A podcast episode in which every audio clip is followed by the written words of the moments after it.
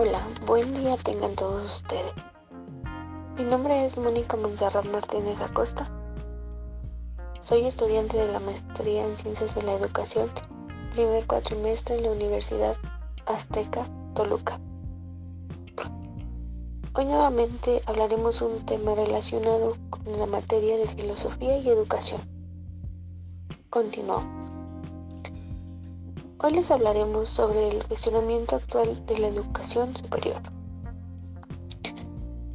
Después de la revolución industrial, se instala en, mundo, el mundo del capitalismo con un modelo económico basado en fuerzas del mercado de la oferta y demanda, lo cual significa un uso intensivo de la mano de obra barata y no calificada, lo cual suma la explotación depredadora de las materias primas en la posesión de medios de producción en el dominio tanto económico como político, y surge un modelo capitalista.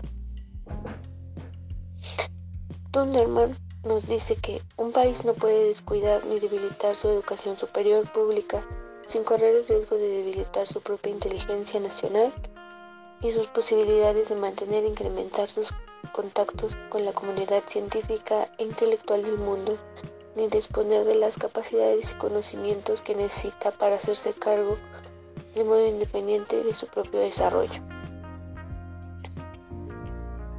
Más adelante, en el siglo XX, en, en América Latina subsistía el alfabetismo y se agregó el analfabetismo tecnológico.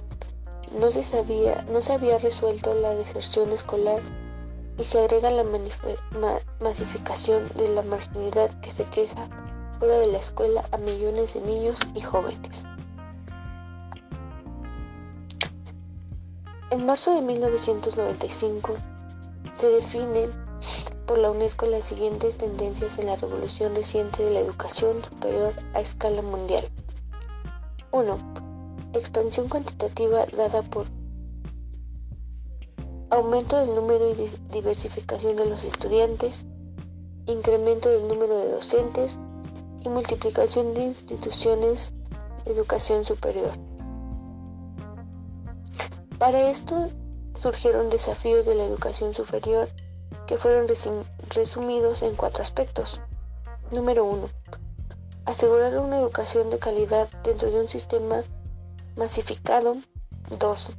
Reforzar el contenido interdisciplinario y pluridisciplinario de los programas. 3. Mejorar los métodos y técnica incorporando los resultados de los procesos de la informática y comunicación. Y por último, 4. Reforzar la integración entre la investigación y la enseñanza principalmente en el campo científico. La UNESCO considera esencial que todos los sistemas de educación al terminar su propia misión tengan en mente esta nueva versión que hace énfasis en los procesos de aprendizaje más en los que de enseñanza y la cual pudiera llamarse universidad proactiva.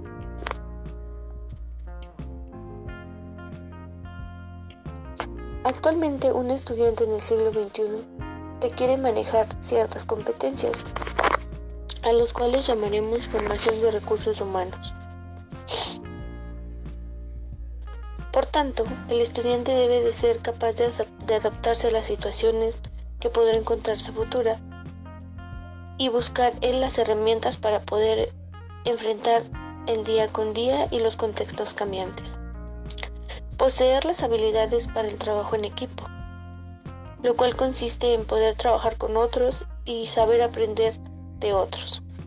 Reconocer los problemas, el poder lograr poner un delimitante y poder basarse en posibles soluciones.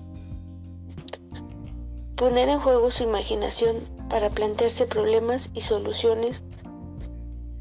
Ser capaz de argumentar de fundamentar y de poder escuchar a otros, poder defender sus ideas, saber moverse en la complejidad y enfrentar lo nuevo que vaya surgiendo día con día. Poseer estrategias que le permitan aprender y seguir aprendiendo, ser consciente de lo, de lo que aprende, poder desarrollar nuevas habilidades y ser autorregulado.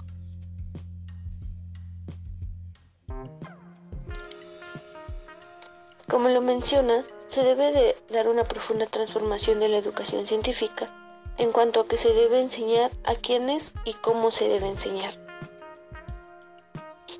Para esto se muestran diferentes escenarios en los cuales se debe demostrar y cómo se debe de enseñar, como por decir los clubes de ciencias, museos y espacios de ciencias.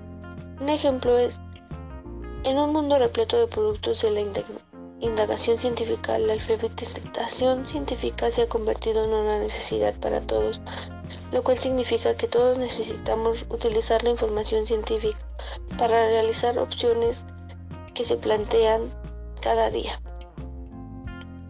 Para que un país esté en condiciones de atender a las necesidades fundamentales de su población, la enseñanza de las ciencias y la tecnología es un, es un instrumento estratégico,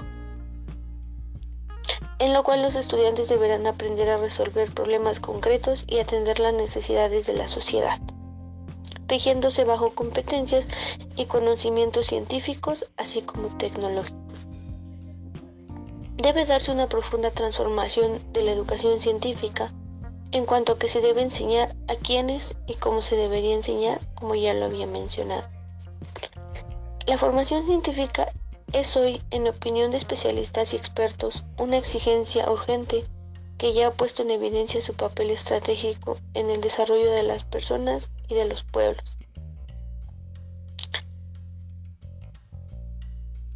La posibilidad de visualizar un, escenario futuro donde la educación científica pueda jugar un rol principal para así garantizar el aprendizaje con calidad.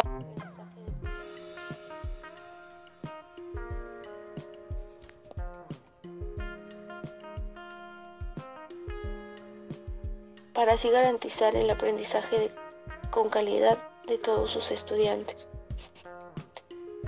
Y asimismo, orientarlos hacia sus vocaciones científicas. Por otro lado, y no menos de mencionar, como todos sabemos, actualmente existe el poder. ¿Qué es el poder? Es este mencionado cuando, no cuando una persona se somete, sino que se forma de acuerdo a las exigencias que posee el, el poseedor. Es así como el poder se transforma en autoridad sobre la otra persona, a la cual le deberá obediencia, respeto y benevolencia. La enseñanza mutua en la escuela de, la obediencia a través de los intermedios, en otras palabras, es la escuela que aborda el terreno de funcionarios el alumno se convierte en copia fiel del maestro y debe actuar según instrucciones estrictas que recibe de él. Hilbert en 1977 nos hace mención de esto.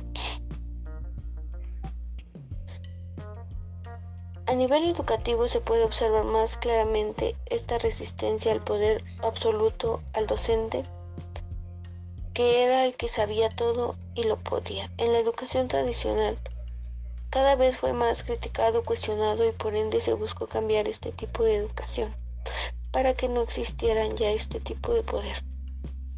Por eso, hoy podría decirse en la política educativa hay un empate técnico cuyo hasta el ahora último round fue ganado por los intereses del mercado, pero que tiene dificultades para avanzar y las tendrá en el futuro.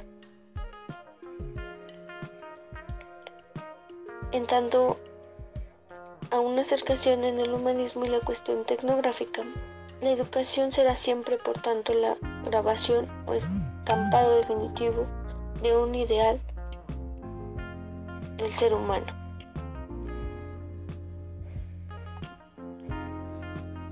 Espero esta información sea de su utilidad. Hasta pronto.